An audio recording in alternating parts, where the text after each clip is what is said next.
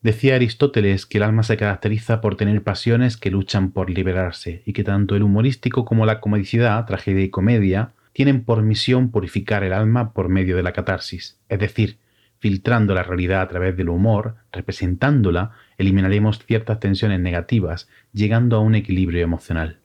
El humor se puede definir como el modo de representar, de enjuiciar, de comentar la realidad, resaltando o realzando el lado cómico, risueño o ridículo de las cosas. El pedagogo y filósofo español Francisco Giner de los Ríos decía que el fundamento del humor está en el contraste, en la conciencia de una contradicción, un desajuste, una desproporción. Existen muchos tipos de humor y a cada persona le parece más atractivo uno.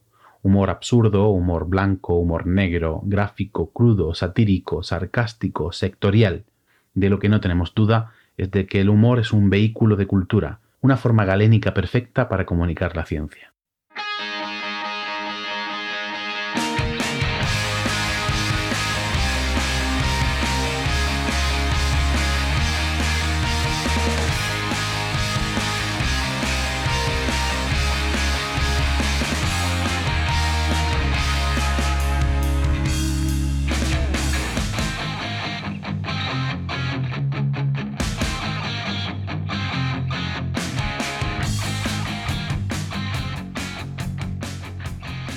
Bienvenida a No Cuentes Esto, el podcast donde te enseñamos a vivir de contar la ciencia sin morir en el intento. Soy Juan María Arenas, CEO de Oikos MSP, empresa de comunicación científica especializada en desarrollo web, presencia digital y podcasting. Y yo soy Oscar Huertas, CEO de la Niaquea SL, una empresa de gestión de eventos de divulgación, comunicación científica y comunicación institucional. Bueno, y hoy último programa, ¿y qué hemos, qué, hemos traído? ¿Qué hemos traído? Bueno, pues para este último programa hemos traído a un tema que a mí me. Yo creo que lo propusimos, lo propusimos quizás de los primeros. Sí. Es decir, Big, Big Bang tenía que estar en esta primera temporada y tenía que estar para cerrar, porque yo creo que son eh, un ejemplo de una empresa, bueno, no es empresa, ahora lo vais a descubrir, pero es una actividad económica en torno a la comunicación científica que empezó hace ya pues ocho años, es decir, que son, son, son pioneros de este tipo de actividad. Sí, de ahí han salido grandes divulgadores que ahora están en un montón de radios, en un montón de teles, están por ahí eh, difundiendo ¿no? y divulgando ciencia a raíz de haber salido o de continuar ¿no? en, en Big Bang. Y es verdad, fue uno de los primeros temas, de hecho, casi todos los programas han sido temáticos, menos este, que hemos hablado de una empresa en concreto o de un colectivo en concreto. Pero mm, es verdad que fue de los primeros programas y dijimos, ¿el primero o el último? Y dijimos, mejor el último, mejor el último. No sé si te acuerdas, aquellos inicios preparando, el, preparando el podcast. Totalmente, además Elena es tan maja, sí que es tan maja. Muy maja. Es muy maja, bueno, ahora lo descubriréis, pero antes de darle paso a Elena, Oscar, bueno, por supuesto, lo primero que tenemos que decir, y, lo decimos ya en este último programa, es que este podcast se hace con la colaboración del Máster de Cultura Científica de la Universidad Pública de Navarra y de la Universidad del País Vasco. Bueno, pues ahora sí, eh, vamos con la última entrevista o la última conversación de la temporada. Vamos dentro.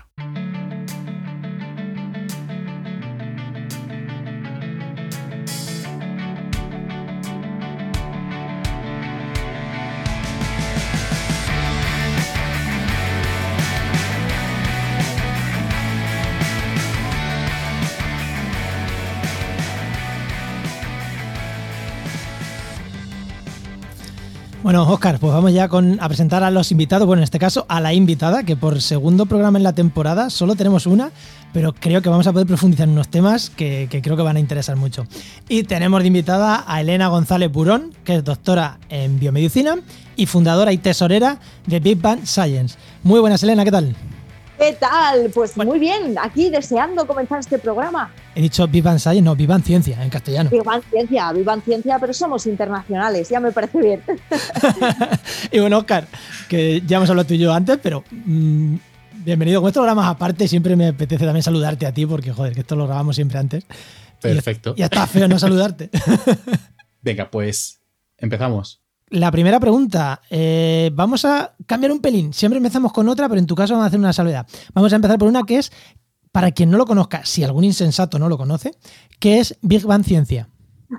Así, muy rápido. Aquellos insensatos. Big Bang Ciencia es una asociación cultural sin ánimo de lucro que nos dedicamos a comunicar ciencia a través del arte, fundamentalmente las artes escénicas. Hacemos teatro científico, ¿no? Queremos comunicar sobre todo a través de los escenarios, pero no únicamente. Utilizamos también otros formatos. Vale. Bien, ya hemos ubicado. Venga, ahora em, siguiente pregunta a tú, Oscar, que siempre la hago yo, pero esta la tú. Venga, pues la siguiente es una pregunta que le hacemos a todos nuestros invitados y es ¿cuál es tu situación laboral? ¿En qué, en qué momento estás ahora mismo? Pues ahora mismo, situación laboral, yo, yo, tengo un contrato para comunicar ciencia, lo cual es maravilloso. Además, un contrato de, una asociación cultural que pude montar yo. Así que, así que ahora mismo estoy eufórica. Em, en, cuanto a situación, em, digamos, laboral de cómo se ha presentado este último año, teniendo una asociación cultural que hace eventos presenciales y teatrales, pues digamos que no ha sido el mejor año de nuestras vidas, Oscar, como te puedes imaginar. Pero vemos luz al final del túnel. Creemos que la gente tiene muchas ganas, no solo de escuchar ciencia, sino también de, volver a vivir ¿no? eventos presenciales. Y, en ese aspecto, con, muchos ánimos de, volver a empezar. No me atrevo a decir pronto, pero, pero de volver a hacer cosillas de teatro en los escenarios. Vale, ¿para qué asociación trabajas? Yo trabajo para Big Bang Ciencia. Yo soy, ah, soy una asalariada de, mi propia asociación cultural, lo cual Es, es maravilloso, sí. O sea, te ha montado un chiringuito para vivir en él. Eso está bien, eso está bien así. está guay. Sí, sí, tenemos ahora mismo Mira, este año, por cómo han ido las cosas, te lo digo, este año nos hemos quedado con tres personas contratadas pero hemos llegado a ser seis, seis contratados. Entonces, pues muy bien. Y esperaremos volver a ello. ¿eh? Seguro, seguro. Además, lo, guay es que con este tiempo tan raro que nos ha tocado, vivir, eh, va a haber muchas, eh, muchas propuestas raras que antes no entraban muy bien y que ahora van a entrar de maravilla, en sitios abiertos, en, teatros, en, sitios donde no se ha venido haciendo, propuestas raras, propuestas random, propuestas online, propuestas o sea, una cosa guay es que yo creo que se ha abierto un poco la veda para hacer cosas diferentes, un poco como la que hacéis vosotros. Total, ¿eh? la gente le ha perdido el miedo porque no nos ha quedado otra, ¿no? De montar cosas nuevas que, al principio ni se te pasaban por la cabeza y que han funcionado bien. Pues oye, adelante, ¿no? Con nuevas propuestas y nuevos formatos. Bueno, pues tenemos un montón de preguntas, pero quiero que vamos a empezar por el turrón. Vamos a empezar por lo que a mí me parece más chulo cuando estamos preparando la entrevista. ¿Qué carta recibisteis de la Warner y por qué? ese, es, ese es un pasado maravilloso que nos unió mucho a todos los que comenzamos Big Bang. Mira, nosotros comenzamos Big Bang como un grupo de amigos, ni plan de empresa ni leches. O sea, nosotros cada uno tenía su trabajo, yo en ese momento estaba haciendo el doctorado y nos reunimos un grupo de amigos montamos una asociación cultural para poder vernos, para tener la excusa de, oye, pues cuando salga un bolo, así nos vemos, nos tomamos unas cervezas y nos lo pasamos bien. ¿Y mm, qué nombre le ponemos? Bueno, pues ya que hacemos humor científico, le vamos vamos a hacerle un guiño a la serie esta, ¿sabéis? De Big Bang Theory. Y nos llamamos The Big Bang Theory, pero van de furgoneta, porque al final nos desplazábamos por toda España, no con una furgoneta, pero esa era un poco nuestra intención, ¿no? Ir a distintos puntos de España, rollo los Beatles, pero llevando la ciencia, a, sitios donde, donde la ciencia pues no llegase de manera normal. Nos pusimos The Big Bang Theory con un, con un logo que no voy a decir que era, que era copia ni, que era plagio, pero... Inspirado, inspirado fuertemente. fuertemente inspirado en la serie de la Warner de Big Bang Theory. En vez de un átomo tenía una furgoneta detrás, pero era... O sea, tú ves las letras, ves nuestros primeros logos y dices, sí, me suena. Y al principio, pues era. Hombre, y que os llamabais de Big Bang Theory. Es que además es que cambiaste dos letras. Con todas las de la ley, de Big Bang Theory. Y al principio la verdad es que nos funcionó guay porque era muy fácilmente identificable eh, que eso iba a ir sobre ciencia y que iba a tener un toque de humor, ¿no? Entonces, digamos que como reclamo para nuestros primeros espectáculos, la gente ya iba sabiendo un poquillo que se iba a encontrar con ese nombre. Pero a la que, pues eso, comenzamos a, a salir esporádicamente en la tele o alguien llevó la camiseta, algún programa de tele, un informativo nos hizo un reportaje un... y empezó a salir nuestro logo. Nos llegó una carta de los abogados de la Warner en España, además diciendo, entendemos que esto no lo hacéis con mala fe, chavalillos, pero queremos que cambiéis el nombre y destruyáis todo lo que tuviera vuestro logo anterior. Claro, nosotros ya habíamos publicado un libro con el logo. No, vale con que lo cambiéis, es destruir todo lo que teníais de antes. Era como, era como quemadlo, quemadlo en una clara. O sea, era, era como muy apocalíptica la carta, pero nos hizo una ilusión. Vosotros veis a cuatro pringaos que, estábamos, pues eso, en nuestros laboratorios haciendo nuestras investigaciones. puedes, puedes, como son famosos. ¿Puedes decir algunos de esos nombres, aparte de ti? Eh, ¿Quiénes sois? Porque claro, en tela. Sí, sí, Javier Santaolalla, Eduardo Sáenz de Cabezón, Alberto Vivó, Uriol Marimón y yo misma, que esos cinco, bueno, y Manuel Tardáguila, que, jolín, no es justo que me lo olvide, me lo olvido porque ahora está haciendo un postdoc eh, fuera de España, pero esos seis fuimos los que empezamos a tirar de Big Bang y esos seis fuimos los que nos reunimos un día en torno a la carta de la Warner diciendo, pero esto es maravilloso, chavales. O sea, habéis visto que la Warner se ha fijado en nosotros. Inmediatamente después nos cambiamos el nombre a Big Bang Ciencia y destruimos todo el material que tenía el logo. Porque os, iba bien, pero como para pagar una denuncia de la Warner, no. No, no, no, no. Además que, que, mira, en eso sí que con un amigo, era un amigo de Javi de, Santa Eulalia, un amigo abogado. Em, estuvimos viendo cuando nosotros registramos el logo como tal, porque lo habíamos registrado en España, y lo registramos literal. Esto fue también tres días antes de que la Warner registrase el logo a nivel internacional. Es decir, hubiésemos, si esto hubiese llegado a los juzgados, nos hubiésemos escapado, pero dijimos, con los abogados de la Warner no queremos llegar a los juzgados. Así que tragamos, acatamos, nos cambiamos el nombre, nos cambiamos el logo y ya está, salvo en algún sitio de internet que puedes ver nuestro logo antiguo, ahora ya estamos renovados. Y Elena, Elena, dime la verdad, ¿os llegó un burofax o fue el coyote que os lo trajo en persona? pues lamentablemente nos, llegó una carta, una cartita con su sobre, con todo, así, ni siquiera un burofax, pero... Qué clásicos son, de verdad. El, coyote hubiese molado un huevo, ¿eh? Marca Acme, ¿te imaginas? Qué guay. Vale, entonces, eh, como decís al principio, Big Bang no es una empresa, es una asociación, una entidad sin ánimo de lucro, en el que contratáis a, personas que trabajan para, esa entidad. Y entiendo que luego también pues, vais contratando, si necesitáis servicio de cualquier cosa, vais contratando puntualmente para, para otro tipo de cosas, ¿no? Exacto, nosotros tenemos, digamos, profesionales contratados que se encargan de hacer todas las actividades, em, que son comunicadores científicos, y luego, claro, tenemos otros servicios contratados, pues tenemos un servicio desde lo más básico de una asesoría fiscal y laboral, que es algo lógico, a otro tipo de, pues eso, de, servicios que te van echando una mano en el día a día de lo que es llevar, llevar una asociación, ¿no? desde pues eso, protección de datos, a todas estas cosas que a ti se te quedan grandísimas porque no te has formado para eso, que es una de las cosas que cuesta un poco cuando, cuando quieres montar tu chiringuito. pero, guay, guay lo que va a decir, porque eh, cuando se piensa en asociación, mucha gente piensa que una asociación es algo donde la gente que trabaja ahí lo hace de gratis. Está genial, está genial que, oye, la asociación es una figura legal que permite cobrar de ella y que tiene ciertas ventajas y ciertos inconvenientes frente a la empresa, que no, que no es todo. Eso te quería preguntar, y, o sea, ¿por qué asociación y no empresa? Mira, nosotros desde el principio teníamos muy claro que, que, que no queríamos hacer esto por el afán de ganar dinero, sino por el afán de poder ganarnos la vida con lo que nos gusta. Una de las diferencias entre una asociación cultural y una empresa es que, en principio, con la asociación cultural, em, los beneficios, si es que hay algún beneficio, no se reparten entre los socios, sino que los beneficios tienen que quedarse remanentes en la asociación cultural para poder hacer actividades. Otras actividades, es decir, tú todo lo que tengas extra, que no vaya a sueldos y que no vaya a pagar las cosas básicas de tu asociación, lo tienes que reinvertir en hacer más actividades.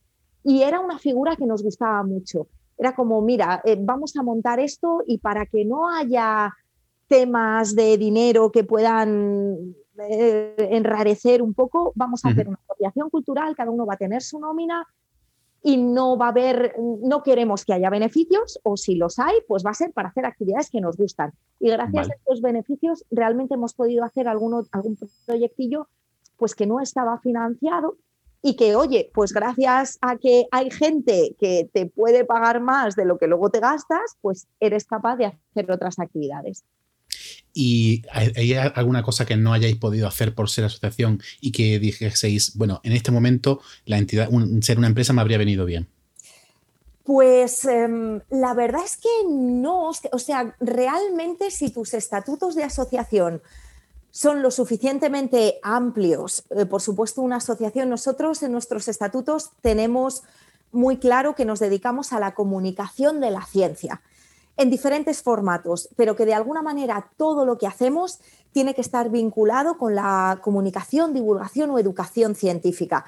En ese caso no hemos tenido problema porque realmente todo lo que hacemos tiene que ver con la con la educación o con la comunicación de la ciencia. Si quisiéramos empezar, yo qué sé, a, hacer otro tipo de formatos o quieres meterte, ahora voy a producir un programa de tele que hable de prensa rosa, yo qué sé, pues realmente no, lo podrías hacer con una asociación cultural, ¿no? Tendrías que tener ya una empresa. Pero si te ajustas bien a, los estatutos para los, que, para los que te has formado, eh, en principio no, hemos tenido, no hemos tenido ningún problema. Pero que esos estatutos podrían ser tan amplios que te permitieran hacer un programa de, una de prensa rosa, si los estatutos lo marcaran. Claro, mientras justifiques muy bien por qué eres asociación cultural, ¿no? que de alguna manera tú lo que tienes que hacer, claro, son actividades culturales y educativas, que ah, Big Bang Ciencia es lo que, es lo, que, hace. ¿no? Mm. Si son otro tipo de actividades, eh, ahí ya se me escapa un poco, quizá haya otros modelos que se ajusten más a, una asociación cultural. Pero sí, me parece, y perdonad que, pero me parece muy importante porque también nos hemos encontrado eh, con gente que dice, bueno, pero si sois sin ánimo de lucro, hacéis esto gratis. No, no, eh, ahí hay una diferencia clarísima. Yo no tengo ánimo de lucro porque a final de años yo no tengo beneficios que repartir, pero yo tengo que pagar los sueldos y tengo que pagar el trabajo de la gente, ¿no? Que eso esas dos cosas sí que a veces se equivocan y es muy importante dejarlas claras. Sí. Muy interesante. Eh, en cuanto al modelo de negocio, eh, ¿qué, tipo de cosas hacéis? Porque has dicho que hacéis actividades culturales, etcétera. Yo os he visto en espectáculos, tengo libros vuestros, eh, sé que hacéis alguna formación, etcétera. Háblanos un poco de ese modelo de negocio, cómo, cómo funciona. Pues mira, nosotros hacemos fundamentalmente, em, digamos, tres bloques de actividades muy claras. Una es formación, damos muchas formaciones tanto en universidades como nosotros hacemos nuestros propios cursos de formación a los que la gente puede asistir, pero digamos que el grueso sí que es en colaboración con universidades o con otro tipo de, entidades. Em, tenemos otro que es eventos, nosotros hacemos eventos culturales tanto teatro como eh, talleres o, bueno, ferias de la ciencia, este tipo de eventos. Y em, tenemos otro tipo de formato que es proyectos, proyectos que nos financian desde, desde entidades públicas, ¿no? que son casi siempre proyectos, bueno, casi siempre, siempre proyectos educativos. Hacemos mucha educación científica y trabajamos con escuelas tanto de primaria como de secundaria y esos son proyectos que llegan desde, fundamentalmente desde, desde la Comisión Europea, aunque también tenemos algún proyecto con el Ayuntamiento de Barcelona, cosas así más, más pequeñitas, pero digamos que estos, estos tres bloques son por donde nos movemos y de dónde vamos, de dónde vamos sacando negocio. Vale, pues eh, relacionado esto con el negocio, eh, has dado tres líneas, has dicho la parte de, de eventos, la parte de formación y la parte de mm, formación a chavales, por así decirlo. Eh, la parte de formación a chavales ya nos has contado quién paga, eh, instituciones públicas, institutos, pagan instituciones públicas. En la parte de formación, evidentemente, pues la universidad, cuando lo con universidades, o quien se apunta al curso cuando lo hacéis vosotros. justo. Y en la parte de eventos, eh, pagan también instituciones públicas, porque sé que trabajáis en teatros, habéis dicho cosas en teatros, eh, ¿cómo, ¿cómo funciona ese tema? ¿no? Para alguien que esté pensando en organizar este tipo de cosas, ¿es el teatro el que os paga a vosotros? Eh, ¿Vais a entrada? Porque al final, eh, como con la música, ¿no? Tú tocas en este local y, te lleva un porcentaje de la entrada. ¿Cómo, ¿cómo se gestiona eso? se gestiona muy mal, la verdad, pero, pero eventos tenemos como dos. Normalmente lo que preferimos es ir a caché, que es decir, yo por mi actuación cobro esto, y tú me contratas y bueno, tú gestionas o bien, eh, y cuando digo tú me estoy refiriendo, muchas veces nos contratan ayuntamientos porque tienen actividades culturales en su pueblo, eh, entonces te llaman, quieren una actividad cultural relacionada con ciencia y tú dices, bien, mi caché es este, eh, el ayuntamiento te paga el caché y ya está, y sabes exactamente lo que vas a ganar ese día y tienes un, digamos, un cobro establecido. En los teatros, ¿cómo vamos? Ahí sí, ahí vamos a entrada y es por eso que cada vez nos veréis menos en los teatros, porque la verdad es que em, para cómo funcionamos nosotros, que somos distintos comunicadores, distintos monologuistas, que cada uno viene de una parte distinta de España, tienes que pagar muchos viajes de la gente, los alojamientos. Realmente ir a entrada eh, no, nos salía, no nos salía rentable, casi era, como decimos, lo comido por lo servido, ¿no? Lo que sacabas del teatro te lo dejabas en gastos. Y mm, realmente actuar en los teatros, si alguien se está planteando actuar en un teatro a entrada, es muy doloroso, sobre todo porque para entrar en las programaciones de los teatros casi siempre necesitas tirar de un manager. Son los managers los que te colocan en los teatros. Un manager se va a llevar un, ya de entrada un 20-25% de, lo que tú, de lo que tú cobras. Eh, son ellos los que te colocan en el teatro y luego el teatro aproximadamente se queda de lo que tú cobras, y quitando ese 20% de los managers, aproximadamente entre un 50, 50, sí, vamos a poner un 50% de la entrada, se la queda a la sala. Y luego con lo que tú te quedas de eso... Que es un 40 más o menos. Que es un 40 más o menos, tienes que pagar al técnico, tienes que pagar eh, todo, todo, lo que necesites del teatro, lo tienes que costear tú. Entonces al final echas cuentas y dices, jo, de 10 euros que está pagando la gente por venir a verme, yo me estoy llevando tres. Y cuestan, cuestan que los, números, que los números salgan, porque realmente tienes que tener un patio de butacas muy lleno para que el bolo te salga a cuenta, ¿no? Sobre todo pagando, pagando viajes, pagando desplazamientos. Entonces, por eso con los teatros cada vez nos hemos ido retirando un poquito por cuestiones de que no nos es sostenible y vamos más, pues eso, a actuar en sitios donde tienen una programación eh, y te pagan un caché. Claro, porque yo os he visto en Gran Vía, en teatro, teatro Alfil, ¿puede ser? Eh, estuvimos, estuvimos en el Alfil, estuvimos en el Alcázar bastante, en Alcázar, bastante tiempo, sí. En Alcázar estuvimos tres años eh, actuando una vez al mes. Eh, pero lo mismo, al final, bueno, echando cuentas, era un poco, pese a que digas, guau, estoy en Gran Vía, y realmente eso sí que te va muy bien porque te da visibilidad. De ese teatro en Gran Vía, a muchos de nuestros compañeros les salieron bolos en la radio, en la tele, tuvimos otras actuaciones en otros sitios porque, bueno, te ve alguien que es programador en no sé qué otro teatro y ya te llama para un bolo realmente la visibilidad, y por eso aguantamos tres años, la visibilidad merecía la pena.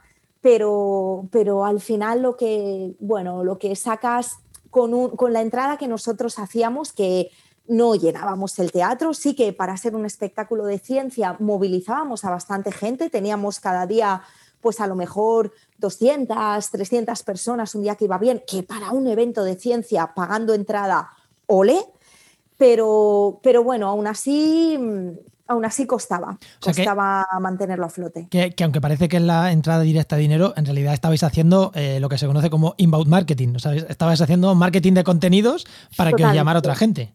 Totalmente, eh, total, era, era eso lo que, lo que estábamos haciendo, era un escaparate, lo llamábamos así.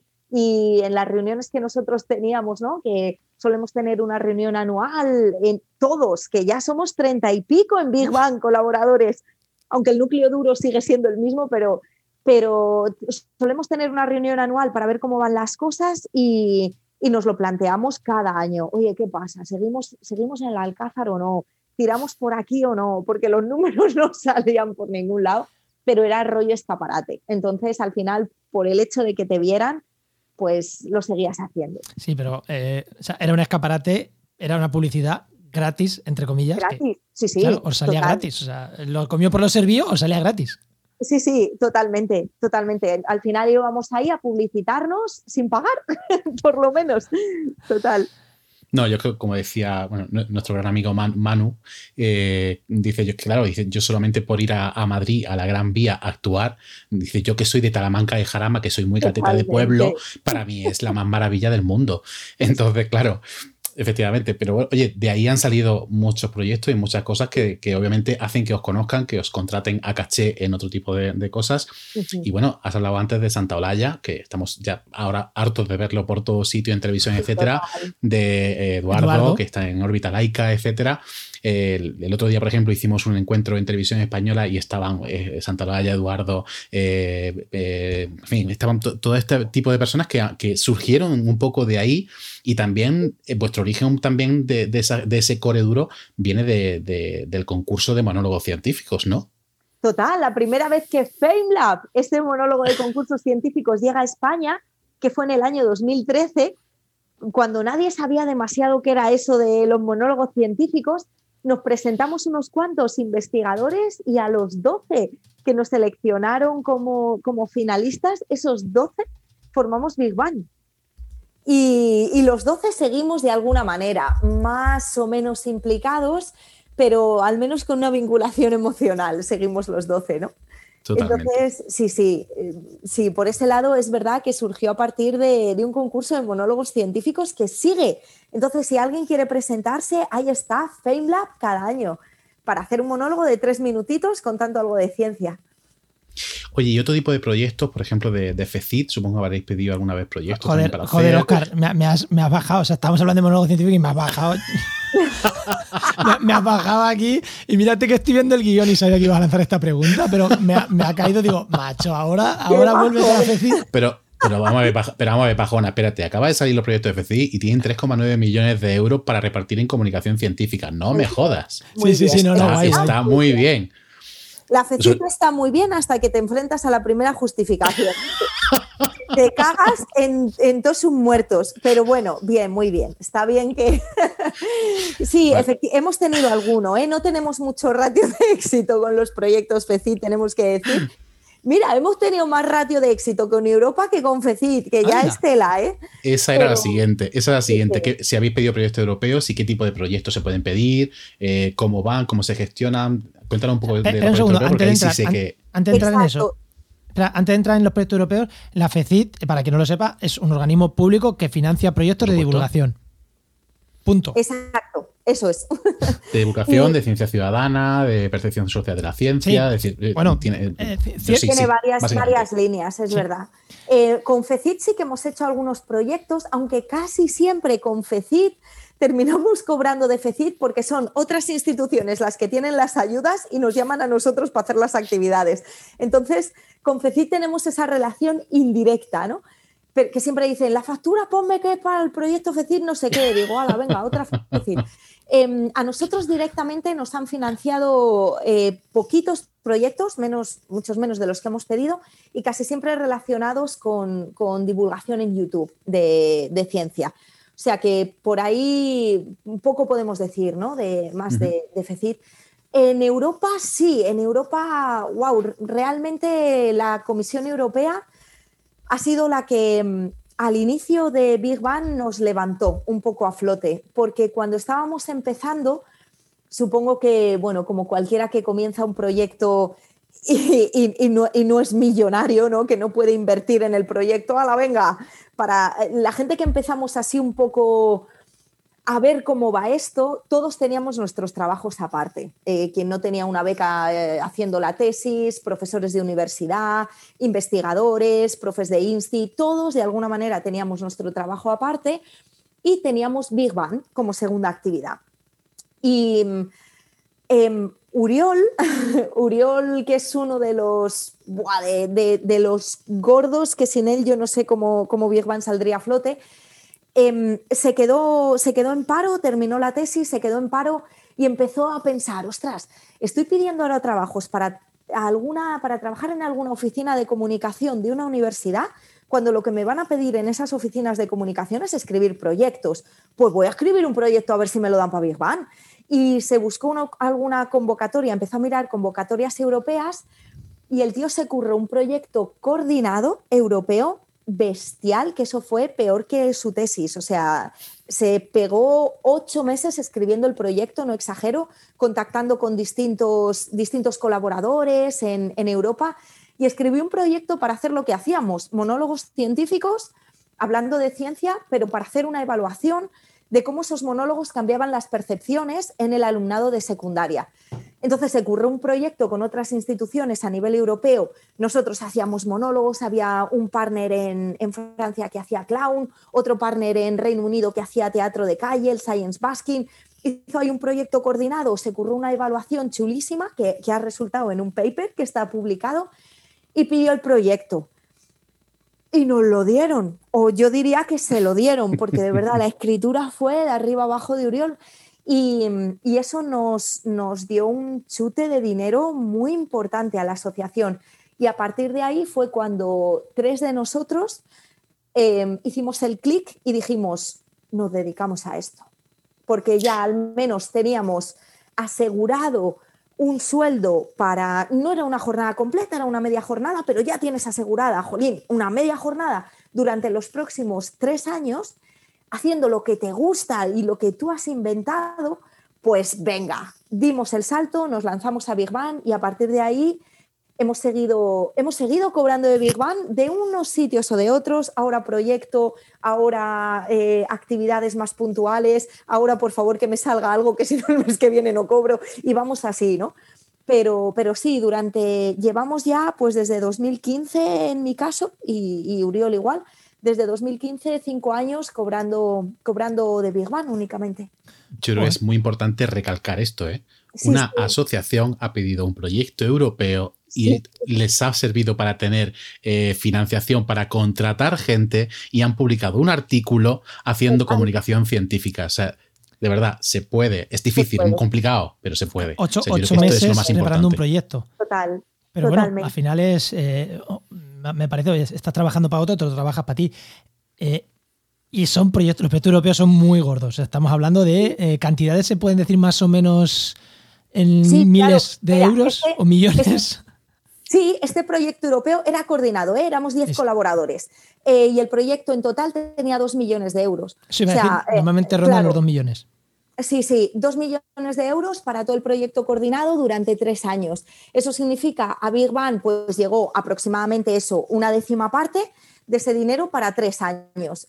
no solo para sueldos, sino también, ya sabes, con eso tienes que costear viajes, con eso tienes que costear material, tienes que pagar también, bueno, teníamos pagos para las escuelas que colaboraba, todo este tipo de cosas, ¿no? No era únicamente para sueldos, pero gran parte de ese dinero era para sueldos. Entonces, bueno, nos dio, ya te digo, de repente te ves con, y, fue así, con 200.000 euros de un proyecto europeo para tres años y dices, me lanzo, ahora ya sí. Ahora ya, que ni como investigador a veces. Claro, no, no, totalmente. Entonces ya dices, ahora sí, ahora, ahora, ahora puedo dar el salto ¿no? y dedicarme a esto. Joder, es que guay, qué guay. O sea, construir ocho meses construyendo una malla sobre la que saltar, ¿no? Y ya, cuando ya tienes la malla, saltas. Ahora sí salto. Exacto, exacto. Sí, sí, que además eso hay que decirlo. Uriol estuvo escribiendo este proyecto europeo pues esos ocho meses de gratis, mientras cobraba el paro. Quiere decir, lo que te queda de paro después de la tesis, pues se curró ese, se curró ese proyecto europeo y sacó a Big a flote. Pues, qué, guay, ¿no? Estos inicios así.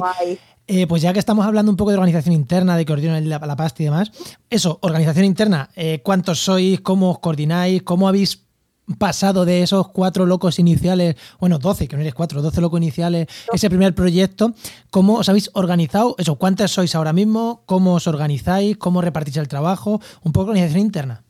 ¿Quién manda? ¿Quién manda en Nos organizamos mal. Pues mira, aquí, aquí mando yo, pero está. Esto todo el mundo lo sabe. O sea, si alguien quiere entrar en Big Bang, tiene que hablar conmigo. No, no, no.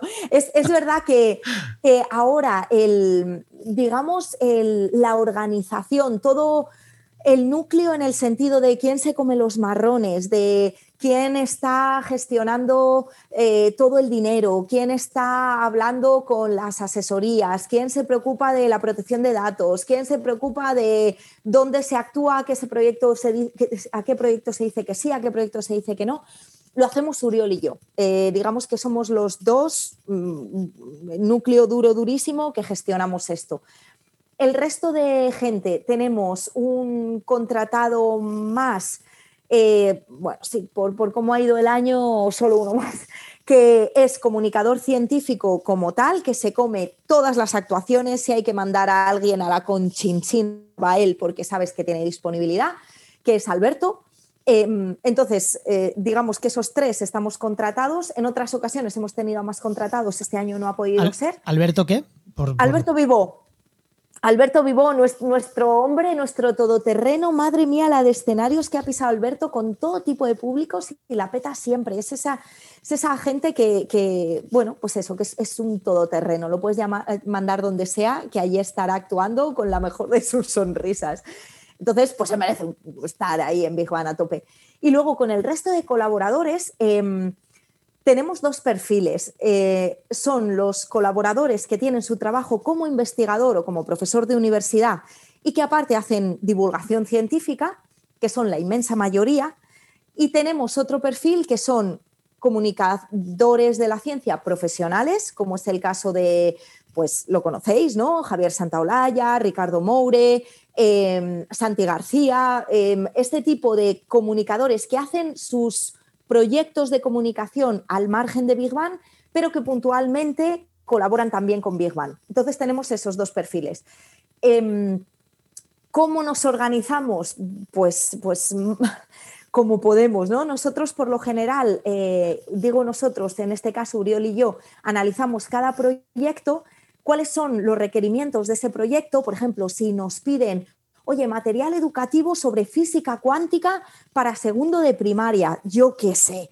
Pues tienes que ver qué perfiles se ajustan más a ese proyecto, qué necesitamos. Expertos en física cuántica que puedan desgranar los contenidos, gente que haya hecho mucha divulgación con primaria, los pones a trabajar y a desarrollar todos esos contenidos. Entonces, de alguna manera vamos seleccionando los perfiles que pueden ir trabajando en cada proyecto por supuesto, dependiendo de su disponibilidad. Eh, hay gente que tiene mucha más disponibilidad que otra y eso también es algo a tener en cuenta, ¿no? No le puedes pedir a alguien que está ahora terminando la tesis, a punto de leer la tesis, que se embarque en un proyecto que le va a llevar 10 horas semanales. No, no puedes pedírselo. Entonces, jugando con mucha mano izquierda y en ese sentido, bueno, entendiendo a cada colaborador y qué es lo que le puedes pedir y hasta dónde, ¿no? Y sabiendo también que aunque tú de cara a quien te contrata tienes que quedar súper profesional, tú estás trabajando con colaboradores que tienen sus ritmos y sus tiempos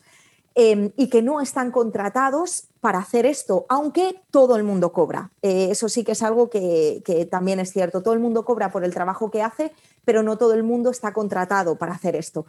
Por tanto, tienes que manejar ese tira y afloja de tienes que quedar súper profesional, pero a la vez no puedes presionar más de lo que, bueno, de, lo que puedes a determinados colaboradores.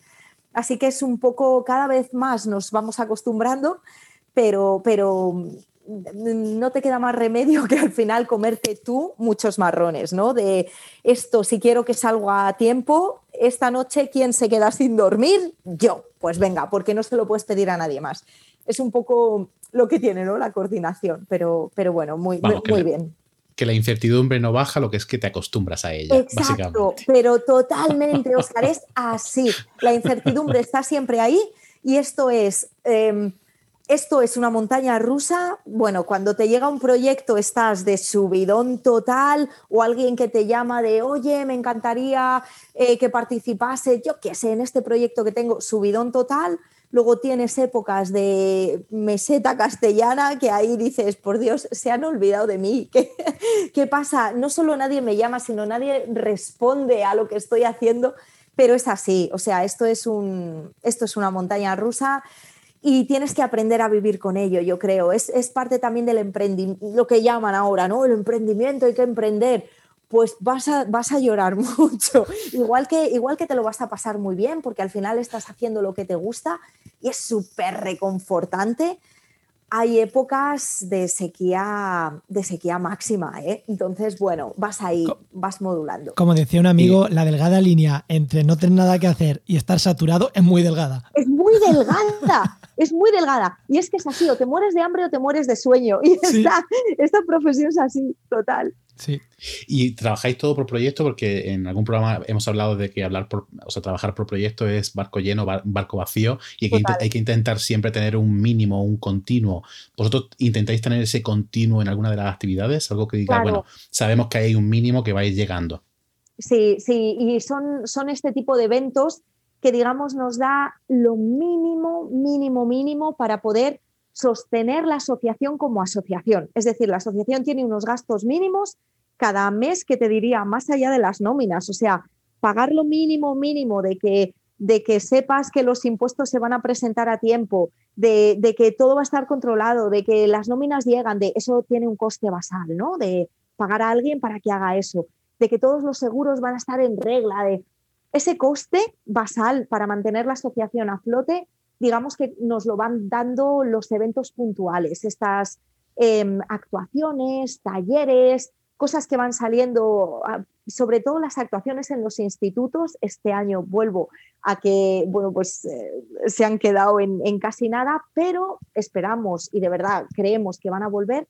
Entonces, eh, actuaciones en institutos, actuaciones que te contrate algún ayuntamiento, eso nos da el mínimo basal para no derrumbarnos y luego sí que es verdad que las nóminas van saliendo sobre todo de proyectos. Eh, proyectos a más largo o a más corto plazo. Pues más largo plazo, pues estos de tres años, ¿no? Que te dan un aire brutal. Em, a más corto plazo, pues proyectos de cuatro, seis meses que podemos tener con el Ayuntamiento de Barcelona, con alguna empresa en particular que quiere actividades educativas, pues para llevar a cabo en los próximos cuatro meses porque es su décimo aniversario y que hacer algo y ya está. Bueno, pues eso nos va dando también, digamos, la nómina, ¿no? Yo, pero yo creo que, mm, por andar un poquito en este tema, creo que en el, en el punto en el tener, eh, como se dice eso, no todo el huevo la misma cesta, el tener variedad de proyectos y variedad de formatos es lo que al final hace sostenible un proyecto. Porque claro, si solo vives de los europeos, que son a tres años, el día que no te dan un europeo, estás muerto. Te mueres, te mueres. Mira, nosotros, eh, además, justo este año, es que nos ha pasado todo en 2020, eh, justo este año, aparte de, de lo que ya sabemos, se nos terminaban los europeos y los que habíamos pedido eh, nos los han denegado todos. Pues volveremos a pedir, no, no, nos, no nos venimos abajo, ¿no? Pero es verdad que, y esto le pasa a todas las asociaciones, cuando lloras en el hombro de otras asociaciones, te dicen, esto es súper normal, no te preocupes, tener años en blanco de proyectos, que también es bueno porque, bueno, te da aire para poder renovar, poder escribir cosas nuevas, pero tener años en blanco de proyectos gordos es relativamente normal en las asociaciones y nosotros hemos tenido este año en blanco.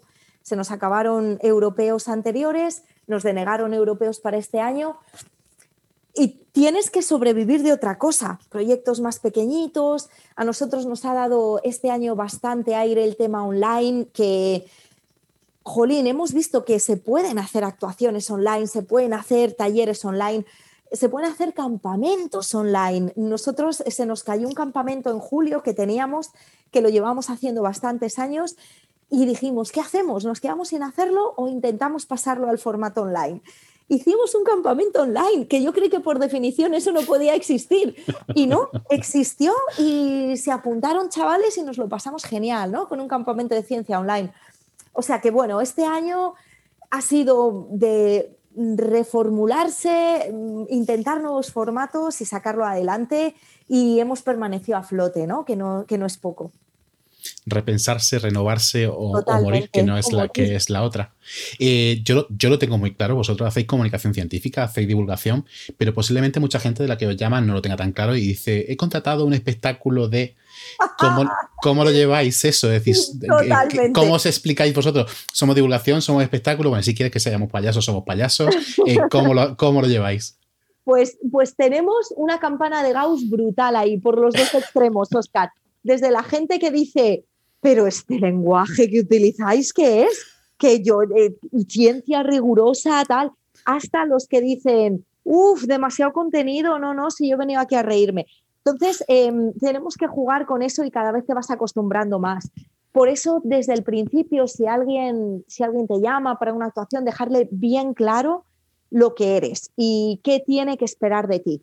Es decir, yo comunico ciencia, va a haber un contenido científico muy fuerte en todo lo que haga, pero con un lenguaje mucho más distendido y mucho más de la calle, mucho más coloquial y utilizando la cultura pop y o como lo quieras llamar, ¿no? Pero mm, hemos tenido quejas en los dos sentidos. Em, desde, bueno, profes que te llaman para que vayas a su clase y se quedan escandalizados, los chavales se lo pasan en grande, pero el profe se queda escandalizado de qué lenguaje estáis utilizando, hasta pues justo lo otro de, uy, es que ha sido una actuación muy densa, es que claro, nanotecnología a estas horas y dice, coño, ¿de qué quieres que te hable? Si no sé hablar de otra cosa, quiero decir, mi, mi, mi razón de ser es la ciencia.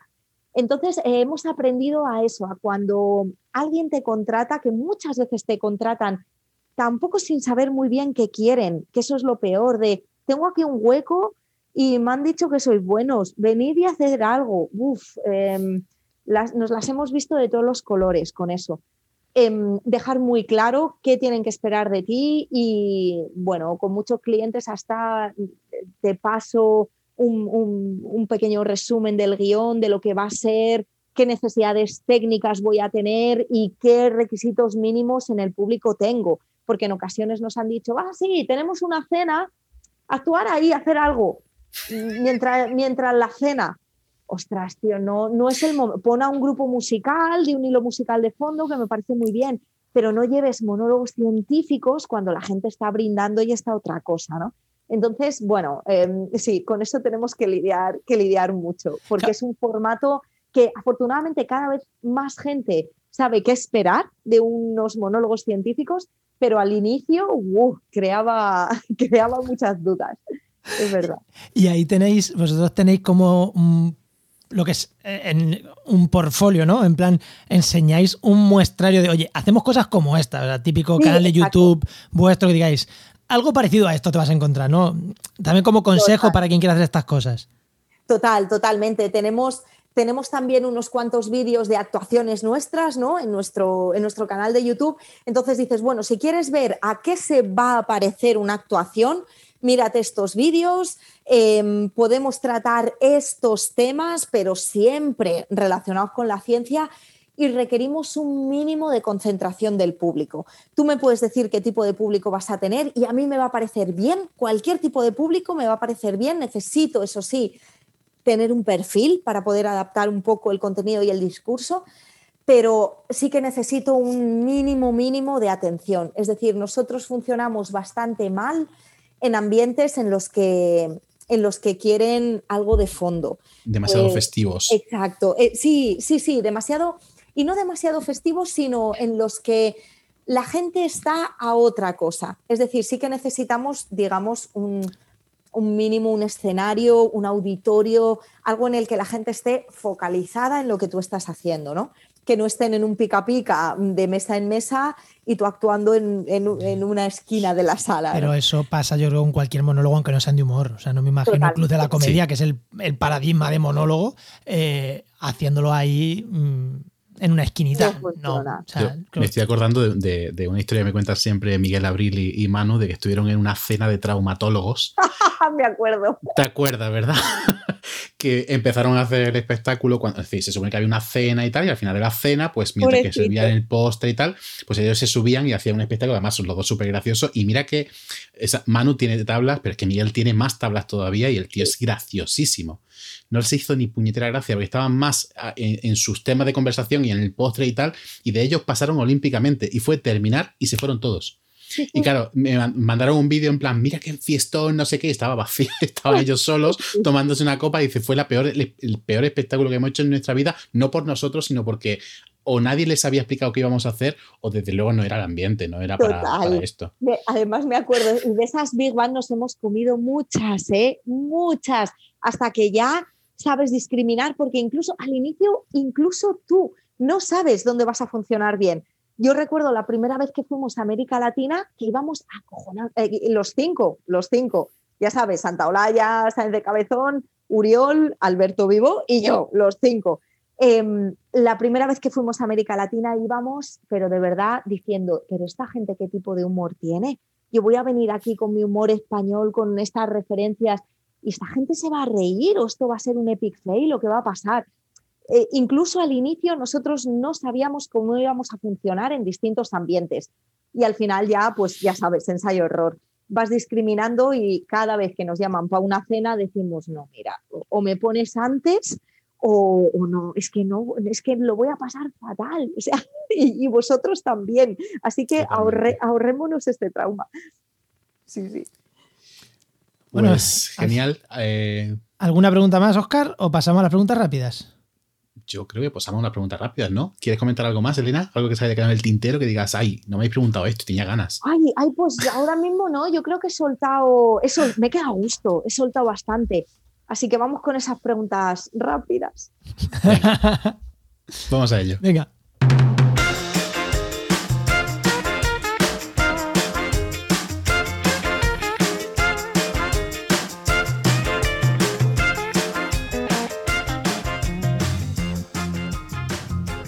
Bueno, pues vamos con las preguntas y la primera siempre es una herramienta, aplicación, programa, software algo sin lo que profesionalmente no podrías vivir. En plan, si no fuera por esto, mm, lo inventaría yo porque lo necesito.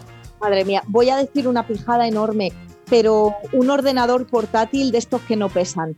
¿Sabes? Yo tengo, Dios mío, tengo, tengo una pijada, tengo un MacBook Air de estos chiquininos que no pesan porque viajamos tanto y tenemos que estar siempre perpetuamente conectados entre toda la gente del grupo que necesito un portátil que no pese.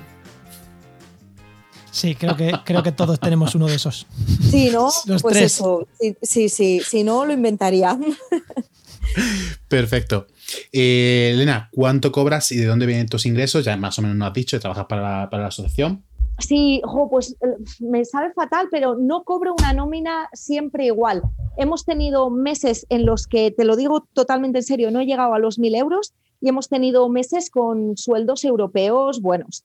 Entonces, em, voy, voy variando, como estoy acostumbrada a ahorrar, no me importa demasiado que, un mes venga más escaso. Em, ¿Y de dónde vienen? Pues exacto, depende. Depende, eh, hay meses que cobro de proyectos europeos, hay meses que cobro de actuaciones puntuales, pero siempre en forma de nómina, lo cual, lo cual es un respiro. Sí. Totalmente. Sí. Bueno, un fallo, una cagada que hayas, que hayas tenido eh, y que te haya. Dice, mira, la cagué, pero a nivel profesional he crecido un montón con esto. Tú o, bueno, o Big Bang en general. Que yo iba, a añadir tuya y de, y de, Big Bang. Cambia la O por la I. Madre mía, una cagada. Em, pues creo que muy relacionado con lo que hemos dicho al inicio de Big Bang. Em, no adaptar el lenguaje ni el formato a la audiencia que teníamos. Nosotros íbamos siempre con nuestro espectáculo, que eso era como nos poníamos una cuarta pared, ¿sabes? Y yo tengo mi monólogo y yo suelto mi monólogo y ya está. Y hemos tenido cagadas estrepitosas de gente que por el contexto no se esperaba eso Hemos actuado en congresos en los que había, pues todo el patio de butacas eran médicos dinosaurios súper encorbatados que les cuesta reírse. No digo que todos los médicos sean así para nada, pero digo que en ese contexto, si era así, ibas tú con el rollo de jajajiji, todos los científicos somos unos frikis y no funcionaba para nada. Entonces, conocer a tu audiencia y adaptar el discurso es fundamental. Y la hemos cagado mucho con eso, ¿eh? Mucho. De, lo primero que preguntamos ahora es quién tengo de público y en qué contexto voy a estar. Es decir, voy a actuar después de cinco horas de charlas o voy a actuar el primero de la mañana para despertar a la peña, porque cambia muchísimo la energía con la que tienes que ir. Totalmente. ¿Cuál es la diferencia? ¿Con qué energía tienes que ir? Porque es que yo creo que son dos momentos muy gores. O sea, después de cinco horas de charla y el inicio son muy gores. Eh, dame una pincelada, ya esto es curiosidad. después, después de cinco horas de charla, tienes que jugar con ellos al inicio un poco de muchas preguntas, bueno, y cosas así muy generales. ¿eh? Luego tú respiras al público En, en escena. Pero preguntarles, dejarles descansar mentalmente un poco, apelarles de, bueno, después de cinco, ¿y de aquí quién? Y habéis escuchado la cosa de como que participen, que entren un poquito en el rollo de, venga, ya no estoy aquí durmiendo mientras me están haciendo las charlas, sino que esta gente me va a preguntar, esta gente me va a apelar, esta gente tiene otro lenguaje. Y tómate 5 o 10 minutillos para que entren y no te preocupes tú personalmente como en este caso actor o actriz no te preocupes si durante los 5 o 10 primeros minutos están pintados, o sea, no hay ningún tipo de reacción porque necesitan un tiempo para entrar. Y sin embargo, eh, si actúas primero de la mañana, puedes entrar con una energía a tope desde el inicio. O sea, no hace falta ese calentamiento previo, ¿no? De, venga, que ya hemos cambiado el formato. Luego, eh, son cosas que cuando te subes a escena y respiras un poco al público y respiras la energía que tienen y sobre todo saberlo tú para que no te afecte. Después de cinco horas de charlas en un congreso, no vas a salir tú y todo van a ser sonrisas y aplausos. Y eso, si tú lo sabes y ya sabes el careto con el que te van a recibir, te, te, relaja mucho porque dices, no son tú, no eres tú, cariño, son ellos. Entonces vas de otra manera. Totalmente. Bueno, Oscar, última pregunta. ¿La haces tú? Ah, bueno, pues sí, ¿a quién recomendáis para, que venga la siguiente temporada? Este ya es el último programa de la temporada. Así que ya con vosotros nos despedimos eh, por ahora, pero alguien que te gustaría que viniese o bien por el tema o bien por la persona. Pues creo que me gustaría mucho, no sé si ha pasado ya por el programa, eh, pero me gustaría mm, Salva, que es el director de Eduscopy. Eduscopy es una empresa también de comunicación científica, pero muy centrada en contenidos educativos.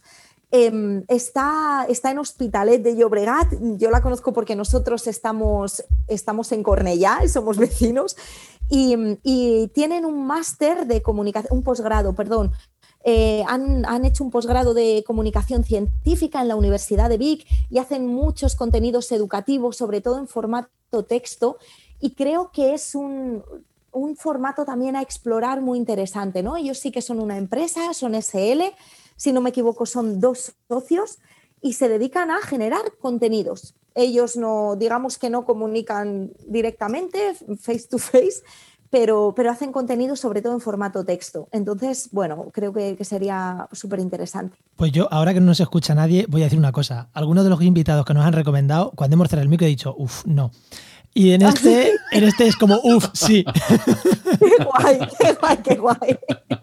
Ahora que no lo escucha nadie. Ahora que no lo escucha nadie. Pues, total, ¿eh? yo creo que es, que es muy interesante porque ya te digo, han, han estado participando mucho en libros de texto de ciencias y, han trabajado también con National Geographic, haciendo colecciones de estas. Ellos escriben los textos o editan los textos. y creo que es, muy interesante decir, jo, es que puedo hacer una empresa, no necesito ser un freelance de hoy trabajo con este periódico y mañana con el otro, sino que puedo ser una empresa que vienen a mí porque saben que desde esta empresa voy a generarles contenido, ¿no? Entonces me, parece muy chulo. Que no me tienes que convencer, que ya estoy convencido, ¿eh? que, van en la segunda temporada.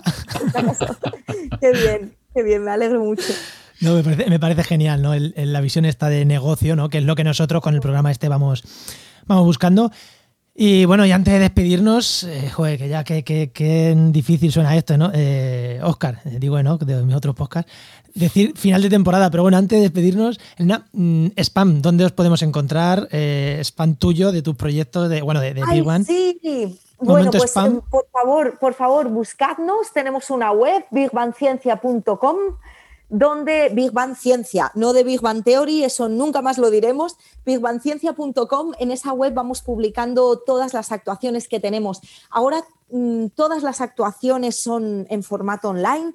Em, eh, nuestra primera actuación cara a cara será en febrero en Madrid ya te digo, toda la información, si, si, es que no la cancelan, porque llevamos una política de cancelaciones que luego se pasan a online tela, pero toda la información de actuaciones está ahí. Tenemos canal de YouTube, también Big Ciencia, redes sociales, arroba Big Ciencia y nos encontráis en todos. Y tenemos un proyecto eh, muy chulo que a mí me hace mucha ilusión de comunicación de ciencia para niños y niñas, más rollo infantil, que hemos, eh, lo llevábamos haciendo en formato espectáculo muchos años, pero este año ha saltado al online, a YouTube y a TikTok. Entonces nos hace mucha ilusión decirlo. Si nos queréis seguir, Clowntifix. Sé que es un nombre muy difícil, pero clown de payaso en inglés, Tifix de scientific. Entonces, Clowntifix, todo junto, es un nuevo proyectillo que hemos sacado sin ayuda externa, de estos que sacamos por, porque nos da la gana eh, para, para, comunicar ciencia a niños y niñas, pensado pues desde 6 hasta 8 años, 10 aprox. Elena dice proyectillo, pero le siguen ya 200.000 personas en TikTok. Sí, sí. ha pegado, y tenemos TikTok desde agosto, ¿eh? O sea, ha sido una cosa bastante boom. Qué bueno. Es muy guay. Nos hemos equivocado, Oscar, con el podcast. Tenemos que haber hecho un canal de TikTok. No, no, no, no, no. Aunque tenemos menos gracia que ellos. Yo creo que igual por ahí. No, no, no. Yo, si sale, si sale, una red social en la que ser muy mala folla con la gente, esa es la mía. Pero de momento, TikTok no va a ser. Está Twitter. Si es que por algo estás en Twitter. por eso, por eso. Qué grande. La mala folla, ¿te imaginas? Pues yo me haría cuenta hoy mismo. Voy, voy, voy en cuanto cerremos esto. Pero no lo contéis, no lo contéis, que aquí hay negocio también, Oscar. Vamos a hacerlo. no hagamos spoiler. Bueno, Elena, ha sido un verdadero placer eh, tenerte a ti y por ende a Big Bang en, este cierre de temporada. Eh, yo os sigo desde hace muchísimo tiempo, ya te he enseñado antes que tengo, tengo el libro, os he visto en espectáculos, eh, a muchos de vosotros os conozco en persona, sois estupendos y maravillosos. Así que de verdad que ha sido un verdadero placer. Qué igualmente, un, placer poder hablar de estos temas así abiertamente, ¿no? Para que otra gente pueda, pueda decir, bueno, hay cosas bien, hay cosas peor, pero de verdad merece la pena, merece la pena meterse. Pues muchísimas, muchísimas, muchísimas gracias, Elena. Qué bien. Bueno, y Oscar, esto ha sido No Cuentes Esto, un podcast de la red Podcastidae. Y este podcast se hace en colaboración con el Máster de Cultura Científica de la Universidad Pública de Navarra y la Universidad del País Vasco. Es la última vez que lo decimos en esta temporada. Muchísimas gracias por apoyar esta primera temporada. Ha sido un verdadero placer eh, que nos hayan apoyado y haberles tenido a ellos también hablando con nosotros. Así que muchísimas gracias. Y si quieres hablar con nosotros, os esperamos en redes sociales. Pero ya sabéis, no contéis esto, que hoy se ha aprendido un montón de negocio. No lo contéis. O sea, quedároslo para vosotros, no, lo difundáis. lo que ha contado Elena, callaros, porque una asociación facturando. Una asociación facturando, pidiendo proyecto europeo. Estamos locos, perdidos, de verdad. Bueno, nos vemos. Adiós. Adiós.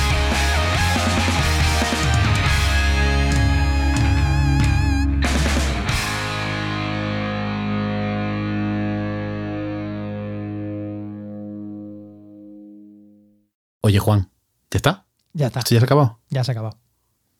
Pero. Pero. Pero. Pero vamos a, vamos a hacer más, ¿no? Pues. Espérate. El, ¿Qué tienes que hacer el miércoles? Eh, ¿Estás proponiendo una segunda temporada? Eh, vamos a hablarlo, ¿no? ¿Quedamos el miércoles y lo hablamos? Venga, quedamos el miércoles y lo hablamos. Venga, que yo mi calendario de NOC lo tengo abierto y sé que también lo tiene libre.